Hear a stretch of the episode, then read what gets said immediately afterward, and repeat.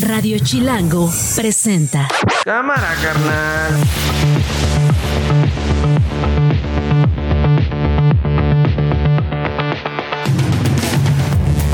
Jueves 23 de noviembre, una de la tarde. Soy Nacho Lozano y esto no es un noticiero. Así suena el mediodía. De las víctimas de este huracán que lamentablemente cobró la vida, eh, según las cifras oficiales de la Fiscalía General del Estado, de 50 personas. Se restableció el 100% del suministro eléctrico. De 2.084.850 usuarios totales afectados en Acapulco, el 98% ya está utilizando el suministro. En el caso del apoyo de viviendas y locales, es un apoyo entre 35 y 60 mil pesos, dependiendo el daño de la vivienda, y se hará en dos exhibiciones. Sé lo que están sufriendo ustedes en Acapulco. Sé la destrucción de este huracán, lo que les sucedió. Simplemente estoy cerca de ustedes. Cerca y que se puedan levantar, rehacer.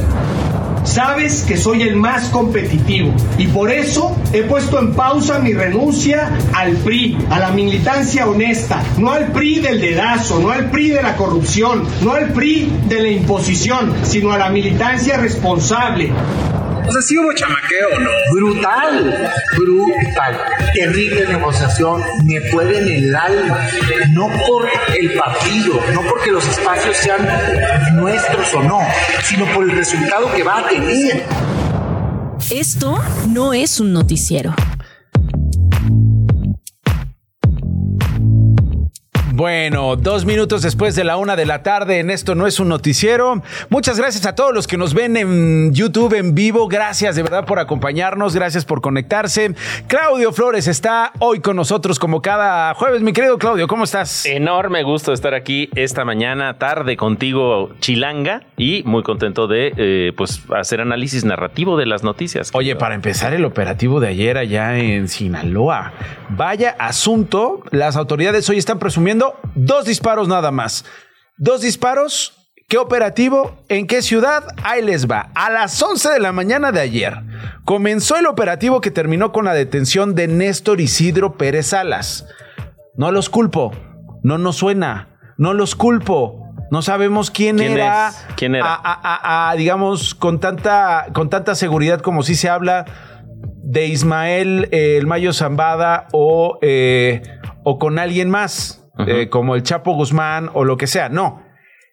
Pero sí, quienes hemos estado interesados en este. el análisis, digamos, de, de estos grupos delincuenciales y movimientos. Particularmente con lo que pasó en el Culiacanazo. Exacto. Si ustedes ponen el, Culiacana- el Culiacanazo en este ejercicio de memoria, entonces van a decir, claro, Nacho, es el Nini. Es Néstor Isidro Pérez Salas. Sí, es el mismo. La DEA lo ubica como el general, lo ubica como el 09, lo ubica como el Chicken Little. Eh, y es ni más ni menos que el jefe de escoltas de los Chapitos y quien, según la versión de las autoridades, cuando agarraron por primera vez a Ovidio Guzmán y el presidente López Obrador dijo, libérenlo, Sí. porque se desató la violencia, porque corren riesgos Los- los civiles, familias exacto. civiles y también familiares de los militares También. liberan a, a Ovidio, quien habría desatado esta violencia fue el Nini. El periodista y director del noroeste de Sinaloa es Adrián López y está con nosotros. Adrián, eh, ¿te sorprendió el operativo de ayer? Autoridades además estaban presumiendo un par de balazos, eh, involucrada la Guardia Nacional, el Ejército, la Marina. Entiendo que fue un trabajo además de inteligencia de la DEA eh, por mucho tiempo. Adrián, ¿qué te pareció el operativo que vimos ayer? ¿Qué tal? Buenas tardes, Nacho. Bueno, lo primero que habría que decir es que estos operativos siempre sorprenden porque son eh, pues muy masivos, muy abrumadores. Eh, vemos una gran cantidad de elementos, una gran cantidad de vehículos, vehículos artillados, eh, patrullas, incluso vimos dos helicópteros sobrevolar eh, la zona donde sucedió el operativo y pues obviamente, aunque yo sé que el estigma luego dice que los sinaloenses estamos acostumbrados, pues no, no estamos acostumbrados, no es algo eh, que nos guste vivir ni, experimentar, habría que decir eso primero. Segundo, eh, cuando se... Perdón, perdón ahí que te interrumpa, Adrián, un poquito nada más para ir al detalle de esto que dices, no es normal y no es costumbre. Estamos hablando de no cualquier helicóptero, estamos hablando de Blackhawks que estuvieron volando, estamos hablando de vehículos artillados, es decir, estamos hablando de una eh, armamento de, de, de, una echada de carne al asador impresionante por parte de estas fuerzas militares, Adrián. Digo, para empezar, porque estamos hablando de además de un criminal que no le queda de otra más que refugiarse en el techo de una casa, brincando de un lugar a otro a punto de escaparse. Sí, claro. Eh, a ver, parte de lo que hemos vivido, creo, en los últimos 10, 12 años, pues es la militarización de nuestra seguridad pública sí. y pasamos de ver patrullas convencionales, sedanes, a camionetas, a camionetas 4x4, a camionetas blindadas, a vehículos artillados. Y tristemente ese es el lenguaje visual de nuestras fuerzas de seguridad en todo el país, no nada más en Sinaloa, ¿no? Eh, eso es lo primero. Lo segundo que creo que también hemos normalizado en este proceso de militarización, pues es ver cada vez armamento más fuerte en los vehículos, ¿no? Uh -huh. Rifles de alto poder, calibre 50, eh, de, de, eh, armamento antiaéreo y últimamente también pues el apoyo aéreo, ¿no? El tema de los helicópteros, eh, pues porque en enfrentamientos como vivimos en los dos jueves negros, en 2019 y en este del 5 de enero pasado, pues el, el, nivel de despliegue también de fuego que hay del otro lado del crimen organizado. No, es tremendo, es tremendo, Adrián. Hemos visto verdaderas este, murallas móviles, verdaderos este, eh, armamentos que solo se ven en la guerra y que son financiados pues, por este poder también económico del narcotráfico. Claro, y que vienen mayoritariamente esas armas de Estados Unidos. De Estados Unidos, por cierto, que están muy preocupados, pero qué tal Ajá. no dejan de vender. Ahora, preguntarte, Adrián, yo más o menos daba, eh, digo, un pincelazo, eh, tú lo tienes mucho más claro que yo, sobre el Nini. Yo ponía en contexto lo que pasó en ese jueves negro del 2019 con el Culiacanazo. Eh, me, me tienen sorprendidos varias cosas acerca del Nini. Una, su edad, entiendo que están calculando entre 28 y 30 años, y no sé si me permitas llamar una especie de ejército que él eh, lideraba, con jóvenes también entre 20, 25 hasta 35 años. Este, este hombre además este, eh, lo describen también como una máquina para matar, ¿no? Bueno, yo no, yo no entraría en la romantización de ese asunto, eh, pero sí hay, razón, que decir, sí hay que decir que, pues tiene un historial delictivo largo. Hay el antecedente. Nosotros publicamos una nota en 2013, en noviembre de 2013, cuando intentó ingresar armado a la feria ganadera, que es una una feria muy tradicional acá que está sucediendo justo ahora, en estas fechas sucede. El Nini tenía 21 años, eh, eh, es el primer registro periodístico que hay de una detención de él, eh, y, en, y, entró armado a la feria o intentó entrar junto con otras dos personas con una calibre 38 y fue detenido. Desde entonces hasta acá construyó en esos 10 años, tiene 30, 31 años, eh, pues una carrera delictiva que lo llevó a encumbrarse como el jefe de seguridad de los de los chapitos. Eh, y está allí no lo cual también creo que retrata otras realidades no está rodeado de jóvenes eh, eh, viene de una colonia popular de acá eh, conocida uh -huh. habría nacido en el sur del estado entonces digamos que también habla de otras realidades sin, sin restar ningún tipo de importancia al valor estratégico que tiene su captura y, al, y al, a la capacidad violenta que él ha mostrado, sobre todo en los dos jueves negros, ¿no? En las dos capturas de Ovidio, la primera fallida y la segunda con, uh -huh. con éxito para el ejército, pero con un despliegue de violencia muy importante por parte de las autoridades. Y sí, es un personaje así, eh, sería uno de los cuatro o cinco más importantes al mando de esta facción hay, hay, hay versiones que hablan ya de traición, pero lo que vimos ayer fue un operativo grandote, donde lo logran capturar, como tú viste en ese video arriba de una casa, sí. al parecer ya con una escolta muy disminuida o al menos tratando de pasar por bajo perfil, pero el operativo también el mensaje que mandó ayer pues un, un creo, un, un mensaje muy contundente de que no se desatara ningún otro tipo de violencia, hubo una cierta psicosis menor en las tardes, donde la gente preguntaba qué pasaba y cómo, pero pues como muy rápido el Centro Nacional de Detenciones reportó que esta persona había sido detenida y que ya estaba en proceso de traslado, eh, pues se enfriaron rápido las cosas, el operativo creo que un éxito, fue quirúrgico, los balazos que vimos son esos que, que viste en el video donde le, le mandan la advertencia de que no se baje por ahí y, y luego fue detenido, ¿no? Eh, eh, eh, incluso pues parece que lo sacaron por la casa porque sale vestido y no estaba vestido. Sí, sí, sí, sí. Entonces, eh, creo que, eh, y luego pues ya fue presentado ayer en la noche. A ver, nada más, nada más preguntarte, preguntarte justo esto. Tengo dos preguntas que hacerte por esto que nos estás explicando. La primera, lo presentan, está ahorita en la Ciudad de México. ¿Qué viene? La primera pregunta es, la DEA ofrecía 3 millones de dólares. ¿Qué viene para, él? Eh, ¿Eventualmente eh, lo llevarán al altiplano? ¿Estamos ya eh, viendo una intención de extradición? Yo creo que es muy probable que termine en ese proceso, que sea, que sea arraigado con fines de extradición o arrestado con fines de extradición en lo que ese proceso se resuelve. Evidentemente hay un proceso jurídico ahí que no suele ser sencillo. Eh, pero él al menos enfrenta cuatro cargos en Estados Unidos. Entonces, además de la recompensa que mencionas, tiene cuatro cargos en Estados Unidos que van desde narcotráfico, crimen organizado, portación de armas, lavado de dinero. Lavado de dinero, exactamente, están, eh, y es uno de los, digamos, de las piezas claves dentro de las acusaciones contra toda esta facción. Entonces, creo que lo más probable es que Estados Unidos exija eh, que, que, lo manden, que lo manden para allá. Exactamente, y ya luego veremos qué sucede con él allá. La historia enseña que personajes así de jóvenes con esa información pues terminan luego negociando con la justicia norteamericana. Es que esa, esa es mi segunda pregunta. Eh, entiendo que es muy prematuro eh, interpretar si, si hubo una traición o no, pero de hacerlo como tú lo estabas planteando, si ocurrió una traición y por eso fue tan fácil detenerlo, ¿lo estaríamos viendo traicionando a los chapitos eventualmente en los tribunales?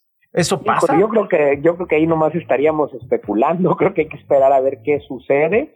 No sé si fue tan fácil la detención, porque ahorita que me preguntabas que era sorpresa, es sorpresa cuando sucede, pero luego cuando empezamos a rastrear desde, desde el periodismo de acá, los hechos anteriores al, arresto, pues resulta que ya le habían asegurado un rancho, ya lo habían seguido en tal casa de seguridad. ya lo estaban cazando, ya era. Luego, hace sentido ese hilo hasta que lo capturas, ¿no? Claro. Como lo que sucedió con el Chapo Guzmán en su momento.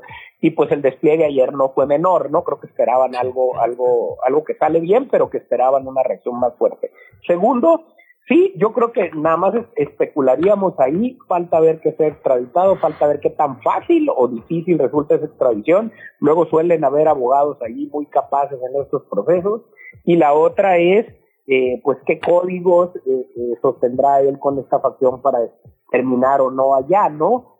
a mí sí me, causa mucho escosor cuando veo, pues, cómo estos narcos que terminan de testigos protegidos del otro lado pues luego se nos vuelven eh, influencers y celebridades, ¿no? En redes eh, sociales, cuando pues evidentemente aquí en este país dejaron eh, pues muchas cuentas pendientes y estelas de violencia terribles, ¿no? más allá de que también habla muy mal de nuestra justicia que sean juzgados y sentenciados allá, del otro lado y no acá. Bueno, vamos a estar pendientes, como dices tú, para no especular con lo que vaya a ocurrir con Néstor Isidro Pérez Salas. Por lo pronto, Adrián, eh, director del noroeste de Sinaloa, te agradezco mucho, Adrián López, que me tomes la llamada. Al contrario, Nacho, muchas gracias a ti. Gracias, gracias a ti. Radio Chilango. Bueno, eh, estuvimos, estuvimos revisando eh, varias reacciones, pasando a otros asuntos, a este mensaje que fue muy polémico de Xochil Gálvez, aspirante presidencial, eh, en, su caso, pues ya puedo decir precandidata. Pues sí, ¿no? Este, es que ya no sabes, antecandidata, precandidata, coordina de candidata. De transformación y que luego que si representa, en fin, ahora ya precandidata, ¿no? Después de violar la ley electoral, todos, ahora ya podemos decir precandidata. Xochil Gálvez con este saludo a mi ley, ¿no? Con esta felicitación del fin de semana, eh, este presidente electo, Javier Milei, ultraderechista, allá en Argentina, hubo eh, una, una, reacción por parte del ex consejero del INE, Ciro Murayama. Eh, se decía preocupado por este mensaje de felicitación de la precandidata del Frente Amplio. Y por eso te llamo, querido Ciro Murayama. Gracias por tomarme la comunicación. ¿Cómo estás? Bienvenido. Hola, encantado de estar en tu espacio. Buenas tardes. Buenas tardes. Además de que, de que quiero saber qué te preocupaba de ese mensaje, eh, pues también saber qué opinas tú del triunfo de Milei allá en Argentina. Mira, yo lo que estoy viendo es que la ola antidemocrática que corre, recorre al mundo se está nutriendo de una polarización donde actores políticos muy intolerantes que niegan los fundamentos de la convivencia democrática, que es reconocer al pluralismo, escuchar a los demás, en fin, están volviéndose hegemónicos. Están los casos de Trump, de Bolsonaro, eh, Vox en España, y eh, pues representa una expresión de hartazgo de la sociedad argentina, más que justificada con los malos resultados del gobierno actual, pero la maldad de uno no se convierte, ni hablar, en virtud de otros. Y yo creo que Milei es un político muy peligroso y por eso me sorprendió que eh, la precandidata eh, Xochitl Galvez pues eh, dijera que bien soplan tiempos mejores para los países con este resultado. Una cosa es reconocer un veredicto democrático, eso hay que hacerlo, hay que acatarlo, pero también hay que saber eh, tomar distancia frente a gente que, por ejemplo, edulcora la muerte de decenas de miles de personas durante la dictadura argentina, que quiere echar atrás los derechos de las mujeres para interrumpir un embarazo, que incluso ha llegado a plantear que pues el mercado puede incluso ser la solución para problemas de salud. Yo, no te escuché la última parte, pero estabas justo, justo hablando eh, de, y quiero traerlo a cuenta, de este texto que publicas ayer en el, en el financiero Pandemia Autoritaria, el virus del odio político, y ponías en perspectiva esas libertades que llevan años conquistando grupos vulnerables históricamente, esas eh, libertades y esos derechos o ese acceso a la verdad y a la justicia que llevan décadas peleando en eh, particularmente Argentina por la justicia para evitar una dictadura, otra dictadura, para evitar estos autoritarismos. Hay varios puntos que tú traes en el texto, en el texto que publicaste ayer en el financiero que van en este sentido, Ciro, y creo que ahí es en donde te perdí. No sé si quieras terminar la idea que, que, se interrumpió por el corte. Así es, yo creo que el hartazgo frente a malos gobiernos no debe dar lugar a eh, permitir el, que se sacrifique lo otro, pues, ¿no? de discursos que dañan los, los derechos. Sí, sí, sí. Eh, se entiende la parte, digamos, de hartazgo frente a las administraciones que no han dado resultado en lo económico, que no han dado resultado en la infraestructura, en lo social, que no han dado resultado, digamos, en lo inmediato, pero tampoco se justifica, lo que me estás diciendo, Ciro, eh, sacrificar estos derechos y estas libertades que han costado sangre conquistar y garantizar en la Constitución argentina. Así es, el hecho de que se niegue que hubo un terrorismo de Estado, ya lo reconoció el propio Poder Judicial argentino y ahora pues eh, lo que estamos viendo es el ascenso de una persona que dice, no hombre, aquello fue una guerra y fueron unos cuantos excesos cuando se justifican los atropellos a los derechos humanos, pues no estamos ante un libertario. Claro, claro. Querido Ciro, te saluda Claudio Flores, ¿cómo estás? Eh, qué gusto estar en esta conversación contigo y me gustaría pasar en esta, en esta tema a otro que es justo el mensaje de Xochitl Galvez. Eh, yo sé que eres una persona muy cuidadoso, muy cuidadosa con los dichos, pero yo creo que el mensaje de Xochitl Galvez pues sí amerita una interpretación. ¿Por qué dar un mensaje, un reconocimiento que parece que va mucho más allá de reconocer una victoria democrática, sino cierta afinidad con la ruta que está planteando mi ley para los argentinos, eh, en un contexto de altísima polarización política e ideológica en allá México. Y acá. Allá y acá y en el mundo. ¿Cómo ves, Ciro?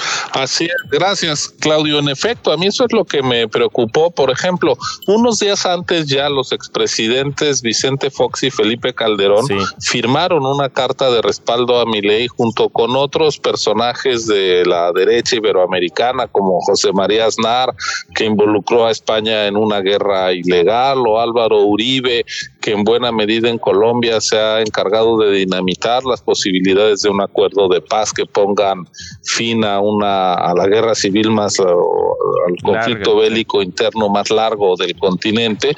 Y esos personajes tan beligerantes que eh, polarizan y que siembran inquina en las sociedades, pues no me parece, me preocupa que sean referentes en el discurso de una persona que entre otras cosas se ha comprometido con reducir el nivel de polarización en México. Entonces era contradictorio que Xochitl Galvez se entusiasmara con una figura como la de Milei. Entiendo que después ha rectificado y ha dicho que tiene diferencias, pero lo cierto es que estamos en un clima muy polarizado donde si dices cuidado con Milei te acusan de kirchnerista, igual que si disientes del presidente de México, entonces ya estás en el otro extremo, ya estás justificando la corrupción de los gobiernos anteriores. Yo creo que hay que evitar este discurso maniqueo que justamente alimenta el odio y la incomprensión en nuestras sociedades, que es que si tú criticas algo es que estás justo en el otro extremo. Pues no, no se trata de estar con melón o con sandía, se trata de conversar y de discutir entre distintas alternativas y disentir de uno no es ponerse a, justificar los excesos y las eh, corruptelas de sus adversarios. Yo creo que nos hace falta insistir en una deliberación más tolerante, más informada y más racional. Bueno, parece que ya me lo dijiste, porque esa era la pregunta de los 65 millones de millones de millones de dólares de billones de euros, porque hay cura contra eso, lo antojas en el punto 5 de tu texto y ahorita lo estabas comentando, ¿qué es? Es la tolerancia para evitar la polarización, es un piso parejo para hablar a partir de la diversidad y la compresión sin convencer. ¿El pluralismo qué es, Ciro?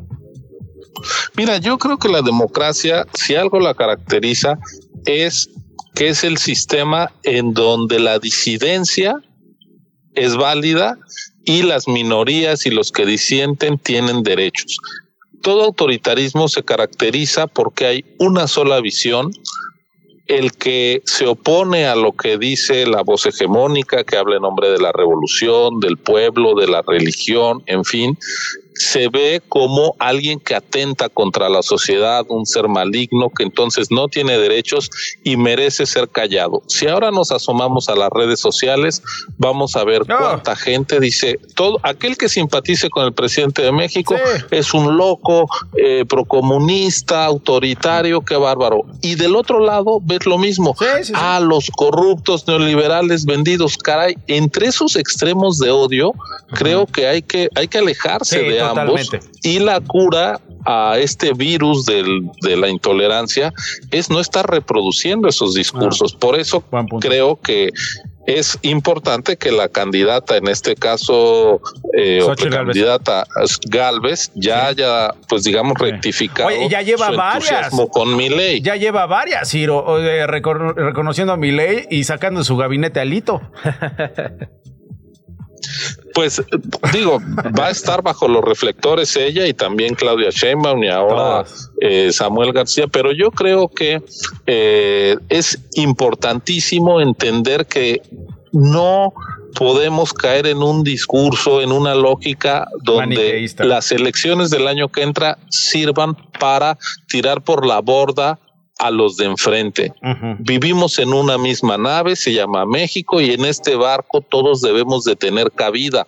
Para que tengamos cabida tenemos que reconocer los derechos de otros a pensar diferente y los otros de reconocer a quienes no se alinean con ellos. Es decir, hay que alejarse del discurso de todo nada, de amigo enemigo, del que no está conmigo, está contra es un vendido, está contra mí. No, tenemos que apostar por una la, la democracia es deliberación, no es unanimidad, es debate y es tolerancia. En la medida en que todos nos volvamos eh, portavoces de odios y de negación de los otros, pues curiosamente estamos alimentando a los más locos del lado de enfrente. Los extremos se tocan y hay que evitar que los extremistas nos asfixien a todos los demás. Totalmente, por eso te buscamos a ti, por eso queremos darle esa identidad a este espacio para encontrar esos grises, esos puntos en común y encontrar precisamente esas perspectivas que no abonen a la, división. Eh, la división o la polarización. Ciro Murayama fue consejero del INE. Te agradezco mucho, Ciro, y te mando un abrazo. Gracias a ustedes, buenas tardes. Felicitaciones por la novela también, Ciro. muy, muy amable, gracias.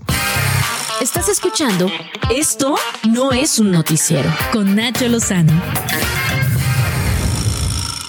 Las noticias de una. Y esas las Y esas las tiene Glo Hernández en fa, en cortito. Adelante, Glo. Muy buenas tardes, Nacho Claudio. Hola. El alcalde de No, Coajimalpa. espérate, espérate. ¿Qué me, qué- qué me vas a contar? ¿Que ya, que ya, Que ya ya se fue que- al verde? No, que pues, ya, ¿Que ya lo aceptó calendario, Morena? Que ya entró a un equipo de strippers. No, tampoco. O sea, que ya va a sacar un calendario y va a dejar la política después de que... Que se va a casar con Sandra Cuevas. Espérame, me vas, me, me vas a decir que es el candidato al Senado por Ciudad de México en la coalición PT Verde Morena. Y no, tampoco. ¿Cómo? Entonces, ¿qué me vas a contar de Adrián Rubalcaba? Le puso pausa a su renuncia, que Ah, siempre mira. no. Y Mira. te puso un juicio Oye, ante le- el tribunal. Le pongo pausa a nuestra conversación con Oye, ese eso lo haces con tu chava, con tu chavo, ¿no? Así de. Mira, la verdad es que nos peleamos bien rudo y estoy a punto de largarme. No me voy a largar ahorita nomás porque no me quiero largar ahorita. Le vamos a poner una pausa a las No, o le vamos a poner una pausa a mi huida de esta casa. Ah, me quedo, me quedo. Además me voy a quedar no nomás que porque te amo. No que ya te había- no que había porque te- renunciado a mi amor. Yo sé que había renunciado a tu amor, pero me equivoqué. No sé en qué estaba pensando. Pero ya decidí que voy a poner una pausa a irme de esta casa y me voy a quedar nomás porque te amo. Rajón. Algo así dijo Adrián Rubalcaba, ¿no? Porque Eh, exacto. aquí en estos micrófonos dijo, nos mentamos con Alito, nos acusamos de quién sabe qué, ya nos mandamos a la fregada, yo no tengo espacio en el PRI, que se hundan, y ahora... Pues su relación tóxica con el PRI y ya le metió ahí juicio. Amigo, cuenta. Juicio ante el Tribunal Electoral de la Ciudad de México, justo para que se anule la designación de Santiago Taboada como precandidato del Frente Opositor a la jefatura de gobierno. Está muy enojado, vamos a escucharlo. Sabes que soy el más competitivo y por eso he puesto en pausa mi renuncia al PRI, a la militancia honesta, no al PRI del dedazo, no al PRI de la corrupción, no al PRI de la imposición, sino a la militancia responsable. No, no era Marcelo Ebrard, ¿No? era Adrián Rubalcaba. Qué barbaridad. Pues mira, es que se vale, dicen que es de sabios cambiar de opinión. En una de esas ya no se veía tan verde. Es de huesos El- cambiar de Es opinión. de huesos cambiar de Es opinión. de huesos cambiar de opinión. Y también enojado con el PRI y con su propio partido, el senador del PAN, Damián Cepeda, criticó la negociación de la dirigencia nacional que su partido hizo con el PRI para repartir escaños en el Senado de la República. Dijo que fue un terrible y brutal chamaqueo del tricolor blanqueazul. Escuchamos. No, del tricolor al blanqueazul. Al blanqueazul, A exacto. Ver. ¿Sí hubo chamaqueo o no? Brutal, brutal. Terrible negociación, me puede en el alma. No por el partido, no porque los espacios sean nuestros o no, sino por el resultado que va a tener. No es por No mí. es por Glo. mí, ¿eh? No, de verdad no es por mí, ¿eh? Si me quitan el escaño no hay bronca. Yo ni lo quiero. Yo ni, o sea, si a mí me dices, yo sacrificio mi escaño por México. Más sin en cambio, creo que nos chamaquearon. Exacto. Pues es que, a ver, ¿qué, qué esperabas? ¿Con quién estás negociando? ¿Con el PRI? El discurso de Alito. los perdedores siempre es muy eh, revelador de lo que les duele, pero dicen que no les duele. Bueno, a ver, el PAN eligió candidata presidencial. Sí, El PAN eligió candidato a la jefatura de gobierno. sí. El PAN eligió candidatos en otras gubernaturas para completar las nueve, Sí. ¿no?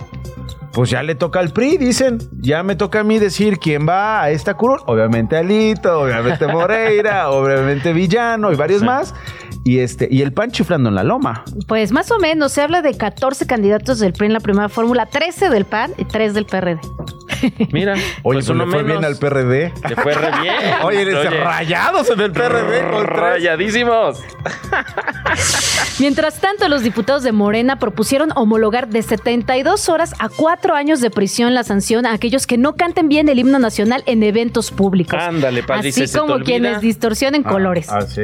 De la bandera, Ah, sí. por Ay, supuesto. Diosito Santo, O que te imagínate invitan- que que te invitan a- inaugurar un partido de la no canto. selección y Ah, chis, cantaras. a mí por mí, a- ¿Qué a mí tal? por mí, Imagínate en el Estadio qué. Azteca cantando y se te va el Mexicanos ¿Y yo Unidos al grito de ¿Y yo ¿qué era? por qué? ¿Al No. grito de qué era? No, al grito de guerra. No, Ay, no me vayan a meter No, ahorita Ahorita, ahorita, ahorita te voy a pasar tu este, Mi multa. Como dato curioso, quienes estarían en la cárcel serían Jorge Coca Muñiz, Ana Bárbara, Dana Paola y Ángela Ah, Aguilar. es que ellos, ellos se han equivocado, ¿no? Exactamente. Ah, mira, están proponiendo esto los diputados de Morena, Mm. ¿no? Eh, 70 de 72 a 4 años de prisión. Ellos ya lo cometieron, no aplicaría para ellos, ¿no? No es Exacto. retroactivo. Y ¿no? creo que ya han pagado hasta multa. Por ahí el Coque pagó como un millón de pesos al gobierno. Órale. Qué bueno que Pues no igual en el contrato. Oye, pero igual en el contrato ahí está. Oye, si te llegas a equivocar, no hay bronca, hermano. Yo pago Te la lo- multa. ahí, está, ahí está el seguro. Órale. Pues bueno, de ningún contexto se vale, ¿no? Cambiar el himno, el himno nacional. Sí, no, ya si no. te están invitando a inaugurar un evento, pues te la pasas estudiando varias veces al día, ¿no? Para que te sepas bien el himno. Sí, o de plano, si no, pues pones la letra ahí en tu celular. Exacto. Te quitas de problemas. ¿Cuál es? Que, que- que me ¿No? critiquen que ando leyendo en el celular. ¿No se Sí. lo sabe usted, joven? Sí, pues pon tú que ¿Qué sí no me es lo sé, pero son nervios. Es que imagínate estar frente a decenas de miles. No, hombre, pues, y además luego no sabes en qué, si tanto los párrafos, bueno, los propios... eh, o de- ¿Qué versión Exacto, estás ¿qué cantando? versión? La de, la de 7000 párrafos. Creo que Ana la- Bárbara lo cantó más lento y por eso también la criticaron. También. muchos empiezan con el himno nacional y terminan con Denise de Calaf. Sí, exacto. No, así de que México y terminan. ¿A ti que me diste? Pues no. no, no, no, confunden. no. Sí, es que además de repente Oye, pues hay no. aliteraciones. ¿En qué pasó un bebé que era que empezaban con el con, con el credo y terminaron con el juramento a la bandera? No, al revés. Era el juramento a la bandera y luego terminaron con el Padre Nuestro, una El cosa popurrí. así. Bueno, el caso es de que aguas. En Acapulco, a casi un mes del impacto del huracán Otis, el Papa Francisco envió un mensaje a la gente del puerto este jueves. Dijo que reza por los damnificados para que se repongan plenamente. Escuchemos. Sabes que soy el más competitivo y por eso he puesto en pausa mi renuncia al Es que, PRI. es que nos gustó mucho No. el audio de Rubalcaba, por sí, eso ¿qué lo tal? estamos repitiendo. ¿Qué tal? ¿Qué tal el Papa Francisco? También se lo Se veía chamaquearon en el el. Papa. Se lo chamaquearon en el Vaticano. Voy a poner en pausa mi pontificado Ándale. porque no le dieron la candidatura a Rubalcaba y si se meten con Rubalcaba, se, Se meten, meten con todos los de Sotana. Vámonos. Ahora sí, tienes al Papa. Este sí es el Papa. Lo que están sufriendo ustedes en Acapulco. Sé la destrucción de ese huracán, lo que les sucedió. Simplemente estoy cerca de ustedes. Estoy cerca y pido junto con ustedes que se puedan levantar, rehacer. Esto no es un noticiero. Bueno, nos estábamos riendo obviamente de la circunstancia, ¿no? Que nos pasó aquí en la cabina, muy duro lo que está pasando en, En Acapulco, Acapulco. y en todo Guerrero. Jorge Gutiérrez Chamorro es el productor de Esto no es un noticiero, enviado especial de Radio Chilango, justamente allá en Guerrero. Jorge, eh, desde Acapulco, mucha información. De entrada, actualización de cifra de fallecidos, Jorge. Hola Nacho, Claudio, ¿cómo están? Muy buenas tardes. Efectivamente, como, como lo comentas, mañana se cumple un mes del desastre que ocasionó Otis acá en Guerrero y la mañanera se realizó en este estado. Eh, la gobernadora de la entidad, Evelyn Salgado, dio a conocer las cifras actualizadas de personas fallecidas y desaparecidas, pero si les parece, vamos a escucharlas. de las víctimas de este huracán que lamentablemente cobró la vida, eh, según las cifras oficiales de la Fiscalía General del Estado, de 50 personas. Sin embargo, a las afueras de la doceava región naval, allá en Acap- aquí en Acapulco Guerrero, eh, había muchos familiares de personas desaparecidas y fallecidas que dijeron que estas cifras no eran las correctas. También tenemos una voz de una de las personas que están pidiendo que se haga una investigación a fondo de lo que pasó aquí en Acapulco. Los medios, la gente, que no solamente diga que va al 90%, no, se den cuenta de la realidad lo que es Acapulco, la realidad de lo que falta, la realidad de que somos muchísimas, muchísimas personas en espera de ayuda. No son 43 fallecidos, ¿por qué maquillan esas cifras? Poquitas personas que fallecieron, no, no es cierto. No sé por qué el afán. Eh, por otro lado, les comento que Jorge Niño, titular de la Secretaría de Infraestructura, Comunicaciones y Transportes, informó que hasta el momento los sistemas de radiodifusión aquí en Acapulco fueron restablecidos, también los servicios móviles, y poco a poco va regresando toda la comunicación acá en Acapulco. Así lo dijo. se restableció el 100% del suministro eléctrico. De 2.084.850 usuarios totales afectados en Acapulco, el 98% ya está utilizando el suministro. Nacho, Ese es la situación acá en Acapulco. Eh, nosotros vamos llegando, hubo una manifestación en la mañana, de las 9 a las once y media de la mañana aproximadamente, un grupo de trabajadores de la educación están pidiendo que las secundarias y preparatorias rurales sean reconocidas y que ya tienen dos meses sin que les paguen eh, su salario.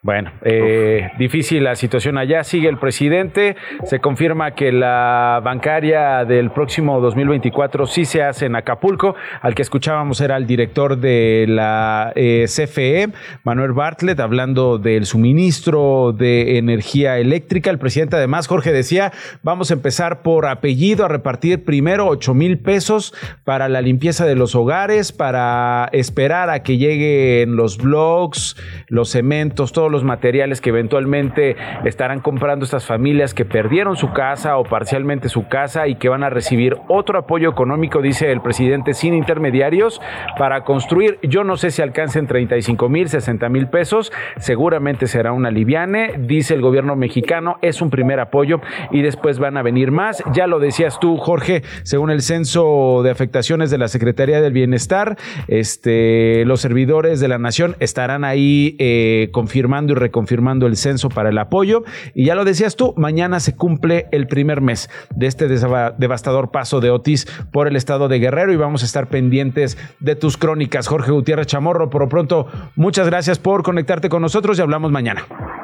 Muchas gracias, Nacho. Solamente para complementar, decirte que productores y pescadores van a entregar, van a recibir un apoyo de 7.500 pesos a través de una dispersión bancaria que seguramente no va a ser suficiente para que puedan poner otra vez sus barcas a navegar. Pues sí, 7.500 pesos. Difícil que eso, que eso ocurra. Gracias, Jorge.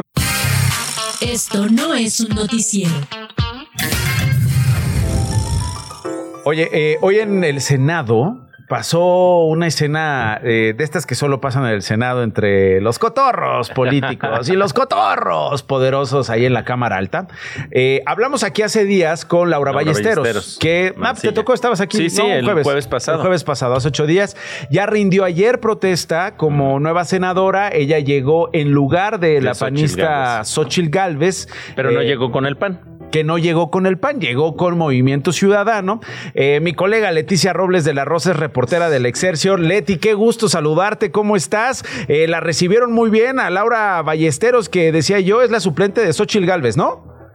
Sí, ¿qué tal, Nacho? Muy buenas tardes. Efectivamente, fue muy, muy, eh, muy bien recibida ayer, este, no solamente por la bancada de, de Naranja, que es a la que va a pertenecer, sino también por eh, legisladores de otras bancadas, porque bueno, ella es una activista y es muy conocida en el ámbito político, ¿no? Sí, la quieren por todos lados, estuvo trabajando en los últimos años en el Movimiento Ciudadano, ¿no? Concretamente allá en Monterrey con Luis Donaldo Colosio, el alcalde de la capital del estado de Nuevo León, dando algunas asesorías, pero pasó algo este bien chistoso, decía yo, Leti, entre los poderosos, entre, ¿no? Eh, allá los senadores, eh, estaba Dante Delgado, que es el líder nacional de Movimiento Ciudadano, estaba Laura Ballesteros, si no me equivoco, estaba también Clemente Castañeda. ¿no? Estaba por allá. Y, sí, cruzándose, ¿no? Eh, yo me imagino que se encontraron los senadores o no sé por qué estaban ahí en el patio sí, central. que sí, les comento que justamente Movimiento Ciudadano tiene su, su oficina de, grupo parlamentario en el primer piso. Ah, ok. Pues tienen que bajar por, ahora sí que por una escalera, perdónenme la, obviedad, pero esa escalera está en la mitad del, del, patio de federalismo y está entre en el camino que va del grupo parlamentario del PRD hacia el pleno del Ah, con razón le quedó de paso a Miguel Ángel Mancera. Justamente mm. iba pasando Mancera cuando todos ellos van bajando, bueno, se detiene a saludarlos, ¿verdad? A saludarla a ella, felicitarla, darle la bienvenida como compañeros. Trabajaron juntos en el gobierno de la Ciudad de México, ¿no? Así es, así es, se conocen, vamos. Entonces la abrazó, la felicitó, le dijo bienvenida, compañera senadora de la República. Y en eso, pues, este, Dante, que estaba rebosando de felicidad porque estaba Ballesteros, porque es un lugar más para ellos. Pues Ahora ya son 13. Un voto más. Entonces, entonces dice, ay, este, eh, eh, está ella aquí con nosotros y de una vez les aviso desde ahora que Movimiento Ciudadano crecerá porque eh, eh, Miguel Ángel Mancera se viene con nosotros. Y bueno, Mancera se queda así como diciendo, ¿de qué están hablando? se a reír, se rió Dante y, pues ya dijo, bueno, con permiso, ¿no? Entonces ya se tomaron la foto ya de... Pero mira, se da en un contexto en el que efectivamente Dante Delgado pues ha convencido a varios senadores de pasarse a su bancada. Miren, Movimiento Ciudadano llegó con seis integrantes. Sí Se le fue uno que es eh, Enríquez, José Enrique, Sí, José Ramón Enrique. sí. Entonces quedaba con cinco. Pero desde el 2020 al 2023, ahora ya son 13. Es decir, él ha ido pepenando, Sí. buscando, conquistando. Se y pues compran era- colchones, senadores, priistas. ya es Conversos. la tercera fuerza, ¿sí? Ya es la tercera Entonces, fuerza. O sea, él le ganó al PRD. al PRI. Al Y al PRI. Y al PRI, o sea, es, es- es- es impresionante. Sí tienes razón, o sea, Dante estaba como muy chistosito, ¿no? Digamos, hasta Sí, Clemente se- andaba rebosando felicidad. Dice, y ahora le voy a hacer un anuncio, cambia el tono, jala Mancera, Mancera dice que le está pasando aquí al señor. Este, Un microinfarto en algunas autoridades del PRD, seguro. Oye, pero bueno, no- te voy a decir, como que ya también han maltratado mucho a Mancera, creo que ya ni lo ven ni lo oyen. Oye, eh, eso es lo que te iba a otra. preguntar, Leti, porque tú conoces muy bien lo que pasa ahí en el Senado, lo has reporteado, re- reporteado por años. Eh, ¿Entre broma y broma la verdad se asoma o nada que ver? Sí, sí, por supuesto que la verdad se asoma. Ajá. A ver, a ver, eh, el, el PRD, PRI, PAN ya acordaron sus fórmulas para el Senado, van en 30 de 32 estados, pero hasta este momento nadie le ha dicho ni a Mancera, ni a Fósil, ni a, a- a García Conejo, oigan, prepárense porque van por la reelección, ¿eh? Ah, nadie, exacto. absolutamente nadie, y ya es tiempo. Sí, sí, sí. Y además, si no me equivoco, eh, Mancera llegó por una posición de el PAN, eh, Xochitl por una posición del PRD, que terminó en el PAN y luego en Movimiento Ciudadano. Porque era una coalición que se formó entre PAN, PRD y Movimiento Ciudadano. sí, es cierto. Entonces, eh, cuando se hacen esas cosas, eh, por ejemplo, también en el 18, le- les voy a poner el caso Yucatán. Ajá. Llegan dos priistas que eran Verónica Camino Farjat y Jorge Carlos Ramírez Marín Sí, sí. y un panista, eh, eh, Raúl, Raúl Paz. Cuando llegan, eh, PRI, los de priistas llegan por una alianza PRI-Verde, PANAL. Pero cuando llegan aquí, Verónica Camino dice, pues yo me quedo en el verde, o sea, deja el PRI. Dice, yo me quedo al PRI en el, en el, en el En el verde. verde. Y después se pasa Morena. O sea, cuando O sea, el chapulinismo no legislativo. Ay, Leti, tú es que es que yo te admiro por muchas razones, entre ellas que no tengas que no tengas este estrabismo que fácilmente Sí. uno puede tener entre tantos. Mira, ho- hoy ya Movimiento Ciudadano es enemigo en teoría de Morena, aunque Sí. dicen que le echan la mano allá en el Estado de México, pero el PRI es aliado del PAN, el Verde es aliado de Morena, el PT sigue ahí pepenando con Morena, pero aquello está en un eh, te- Chapulineo, digamos, ¿no? trans Tremendo, tremendo. Miren, déjenme decirles que para mí fue, muy, eh, eh, o les doy un ejemplo, para mí fue eh, hasta traumático, ¿no?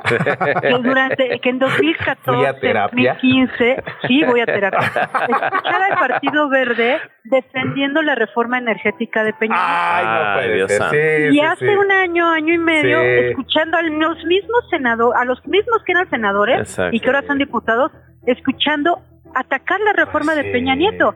Y entonces yo dije, Dios mío, dame paciencia y cerebro y, y, y e inteligencia Por favor, emocional por favor, para resiste, no Leti. Sí. en- Resiste, Leti, resiste, por favor. feliz. Oye, no quiero, no quiero despedirme, me queda un minutito, pero no quiero despedirme. ¿Qué sabemos de lo que pasó hoy en la Facultad de Contaduría, qué ahí en la UNAM? Estuvimos compartiendo durante el día varios eh, videos. ¿Qué pasó, Leti? Bueno, pues un grupo de encapuchados adultos, no jóvenes, pues se metió ahí a, intentar, bueno, lo logró frenar el, informe del director. Esto es inédito, ¿sabes? Inédito, inédito, inédito. Entonces empezó a golpear a los chicos, los chicos se defendieron. Total, fue, eso fue terrible, resultó un alumno es- descalabrado. Afortunadamente pudieron detener a dos de esos encapuchados, los jóvenes, los estudiantes, mientras que eh, la vigilancia de la universidad eh, detuvo a otros dos. Entonces, evidentemente son personas que son mandadas para desestabilizar una institución que en este momento no tiene problema, ningún problema. Claro, es una institución viva, tiene muchos problemas, pero me refiero como para que se, se detengan las, las clases que terminan mañana. Mm. Mañana termina el semestre. Entonces, esta, Mm. estas acciones de encapuchados, de golpear a una comunidad que no se caracteriza por ser activista política. No son noños para nada, pero son estudiantes que no son de mucho activismo político, no son como ciencias o ciencias políticas o filosofía o economía, Sí, sí. arquitectura, medicina. No. Es otro perfil el de contaduría. Es otro perfil. Entonces llegar a golpearlos de la manera tan salvaje que lo hicieron a jóvenes cuyo la, la única defensa que tienen son sus libretas y sus libros, por Dios. Sí, tremendo horror. lamentable. Queríamos preguntarte ambos temas. Te agradezco mucho. Te mando un abrazo, Leticia Robles de la Rosa, reportera de Excelsior. Gracias. Muchísimas gracias a ustedes. Un abrazo. Abrazo, Abrazo, para Leti. ti. Esta es una, una de las versiones. La otra que eh, Mujeres contra Violación intentaron tomar la facultad de contaduría de la UNAM. Eh, habrían llegado porros con administración a golpear. Eh, se encerraron estas mujeres en el baño del edificio A. Eh, hubo varios eh, encapuchados de otras facultades y preparatorias, de CCHs incluso, que eh, se apersonaron en esta facultad, según algunos reportes que también nos llegan. Básicamente cambios administrativos contra este, mujeres, contra feministas principalmente. Eh, hablan incluso de un grupo llamado UNAMOS, ¿no? De estudiantes este, que eh, pues estarían dándole la bienvenida a la nueva administración y en contra de tomar en cuenta estos señalamientos que se hacen de grupos de mujeres y grupos feministas. Pero bueno, ahí están las versiones. Por supuesto, esto está caliente y vamos a estar eh, reportándolo para darles a ustedes lo último de lo último. Por lo pronto, Emilio Lozoya, eh, qué suerte tiene Emilio Lozoya, Arturo Ángel, periodista independiente en Estados Unidos. ¿Cómo estás, Arturo? Hola, ¿cómo estás, Nacho? Un gusto estar con ustedes. Oye, ¿qué pasó con Emilio Lozoya? Yo no diría que le ganó un juicio a la fiscalía. Le ha ganado pero, todo. Pero por lo, por lo pronto un respiro para que no le quiten por ahora, ¿no? Para que el Estado mexicano no se apropie de esta casa de 38 millones de pesos en Lomas. Vámonos. Pues sí, y, déjame decirte que justo, ¿no? Lo, que publicamos hoy en, en, MX, a partir de- del acceso al que tuvimos eh, de la sentencia, ¿no? La sentencia con todos los detalles, pues, sin, información eh, testada, que es lo que nos permitió darnos cuenta de qué se trataba, pues en realidad sí fue un juicio, Nacho, un juicio de extinción de dominio, ¿no?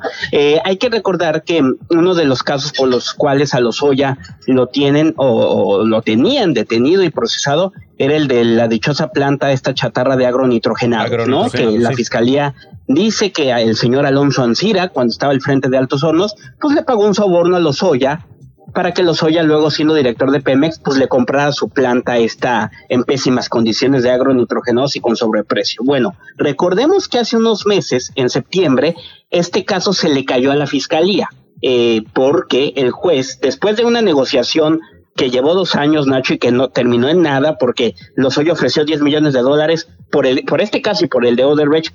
Primero se los aceptaron, luego ya no quisieron, dijeron que les parecía poco, le pidió más dinero, Lozoya dijo, a mí me parece que eso es una extorsión, yo ya no le entro, y en la primera de cambio, el juez les tiró el asunto de, de, de agronitrogenados, porque dijo, bueno, pero en realidad Alonso Ancira ya está pagando 200 millones de dólares, entonces yo creo que este señor ya no, ya, ya, ya no tiene por qué seguir compareciendo por este asunto, y ahí se les cayó eh, este caso, pero había un juicio paralelo porque supuestamente con el dinero de ese soborno, Nacho, eh, Lozoya se compró la mansión esta en Lomas de Besares, allá en el poniente de la Ciudad de México, de 38 millones de pesos, supuestamente con el dinero que le dio Alonso Ancira. Y entonces dijo la fiscalía, bueno, eh, con esa casa también nos, nos las tenemos que quedar nosotros. Y la ley en México dice que para que tú le quites la propiedad a una persona por una conducta delictiva, pues tienes que hacer un juicio paralelo que se llama juicio de extinción de dominio. Pues, ¿qué es lo que revelamos hoy? Que ese juicio también Hoy se cortó la comunicación con Arturo Ángel. Pero esta telenovela sigue. Ya, se- ya nos acercamos al final del programa. Si no logramos eh, contactar a Arturo Ángel, no se preocupen, le llamamos mañana e intentamos hablar con él. Pero básicamente lo que nos iba a decir Arturo Ángel es que la justicia exige que Sí. haya un juicio De para, extinción. ex- eh, para extinguir, para saber si se, Sí. si se extingue o no el dominio de esta propiedad y pasa al Estado mexicano. Y ahí te cortamos. Bueno, no te cortamos, ahí te cortaste. Se cortó la comunicación. Se Ah, cortó.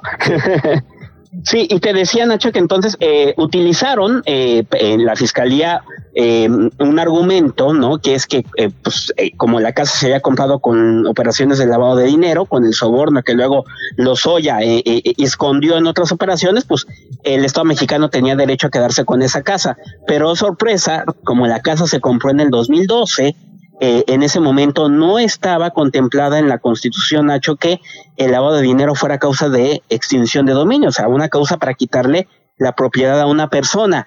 los fiscales, pues no sé si no se fijaron o por qué argumentaron raro, eso, ¿no? Qué pero raro. cuando la jueza analiza el asunto, pues se da cuenta que no era procedente esa causa porque pues en el 2012 no estaba vigente la ley de extinción de dominio que se expidió hasta el 2019, Nacho, y por lo tanto, pues la jueza dice que no es procedente esto y que se le tiene que devolver la, la casa esta de, de Lomas de Besares y Miguel Lozoya, que ya llevaba como cinco años de que la tiene asegurada, ¿eh? y que en su momento incluso era parte de lo que Lozoya había ofrecido cuando estaba negociando, pero no hubo negociación. Lozoya ya no quiso dar mm, dinero y ahora resulta que hasta le van a tener que regresar la casa si es que la fiscalía pues no, no no pierde la apelación que seguramente va a poner por este asunto. Qué chulada, Arturo. Gracias por explicarnos este detalle. Te mando un abrazo. No, un abrazo, buenas tardes. Qué chulada, ¿no? Pero, pero parece que no sé si, si gana o lo dejan ganar, querido Nacho. Bueno, por lo, por lo pronto esta jueza segunda de distrito, eh, ahí, ahí paró el- eh, la intención de la fiscalía. La fiscalía todavía puede seguir peleando la Claro, casa, ¿no? O sea, puede seguirla peleando, pero por lo pronto, venga, Vénganos, vénganos tu 38 reino. millones de pesotes. Así llegamos al final de Esto no es un noticiero. Gracias, Claudio Flores. Un gustazo estar aquí contigo, Nacho. Gracias a ustedes. Hasta mañana en punto de la una. Esto fue Esto no es un noticiero con Nacho Lozano, una producción de Radio Chilango. Escucha un nuevo episodio de lunes a viernes en tu plataforma de podcast favorita. Radio Chilango, la radio que... Viene, viene, ¿eh?